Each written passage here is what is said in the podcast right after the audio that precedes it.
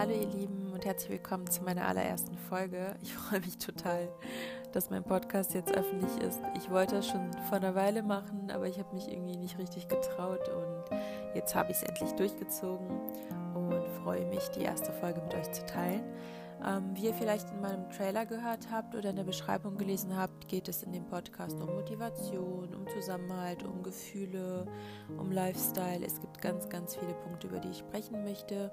Und ich werde versuchen, in jeder Folge ein Thema ähm, anzusprechen und hoffe, dass ich euch damit irgendwie helfen kann, vielleicht ein bisschen unterhalten kann.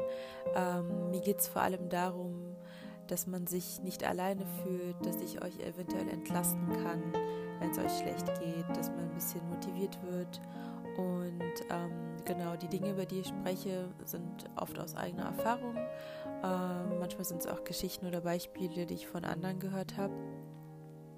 Und das Wichtigste ist, dass ich euch zeigen möchte, dass es manchmal gar nicht erst dazu kommen muss, dass man in seinem eigenen Elend versinken muss und äh, sobald man merkt, dass man nicht alleine mit der Sache ist und dass es vielen anderen auch so geht, äh, dass das Problem auf einmal gar nicht mehr so schlimm ist. Das Ding ist, ich sage natürlich nicht, dass ihr euch nicht schlecht fühlen dürft, wenn es in dem Moment so ist, um Gottes Willen. Diese schlechten und die negativen Gefühle müssen zum Ausdruck kommen und die müsst ihr rauslassen, damit es euch danach auch besser geht. Ich stelle mir das immer so vor, als würde ich das Fenster öffnen und dann diese ganzen Gefühle rauslassen. Und erst wenn ich merke, okay, jetzt ist in dem Zimmer gar keine negative Energie mehr, dann kann ich das Fenster schließen und dann haben wir neue Energie und positive Energie. Natürlich ist das so, dass das Gefühl nicht immer sofort weggeht. Manchmal bleibt es Tage, manchmal Wochen und manchmal auch Jahre und dann ist das halt so.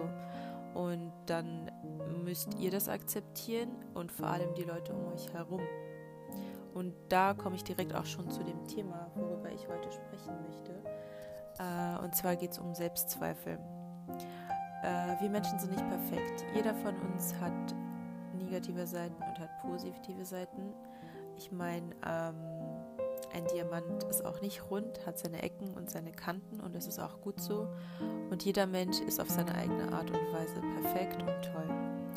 Allerdings haben wir oft Unsicherheiten und manchmal ist, unterscheidet sich natürlich von Person zu Person und manchmal strahlen wir dieses Gefühl nach außen aus. Und dann gibt es natürlich Leute, die das gerne ausnutzen, vor allem wenn wir in einer Gesellschaft leben, in der wir leider öfter kritisieren als zu loben, indem wir die schlechten Dinge eher ansprechen und gute Sachen einfach unterdrücken, manchmal aus Neid, manchmal aus Hass und manchmal, weil wir einfach denken, ich weiß nicht, ob das Teil der Kultur ist oder warum man das nicht sagt, aber generell fällt das auf, dass man eher weniger Komplimente macht und eher dazu neigt, die schlechteren Dinge anzusprechen. Das Wichtigste hierbei ist aber, dass man versucht, das nicht an sich ranzulassen. Die Leute um euch herum müssen euch so akzeptieren, wie ihr seid.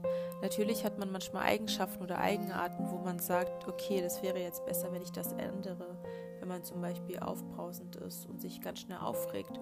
Und das ärgert dann die Leute um euch herum und ihr selber merkt, hm, es hätte jetzt nicht sein müssen, weil ich zum Beispiel eine andere Person zu Unrecht verletzt habe. Dann ist das natürlich gut. Im Endeffekt, durch diese Änderung tragt ihr ja dazu bei, dass ihr zu einem besseren Menschen werdet.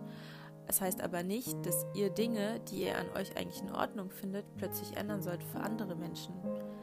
Manchmal ist das auch so, dass wir unsere Schwächen oder unsere Unsicherheit gar nicht sehen, sei es am Aussehen oder sei es am Charakter. Es ist oft so. Das eine Beispiel sind zum Beispiel die Hip-Dips. Auf einmal haben die Mädchen bemerkt, dass die Hip-Dips haben. Dieser, dieses Wort wurde zum Trend.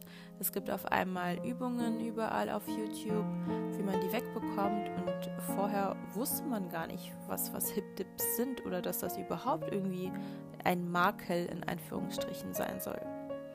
Und deswegen sind diese drei Dinge ganz wichtig, die ich euch sagen möchte. Erst einmal, so wie ihr seid, seid ihr perfekt. Ihr seid genug und wenn ihr euch versucht zu ändern, dann nur für euch selbst. Und wer euch nicht so akzeptiert, wie ihr seid, der hat euch nicht verdient.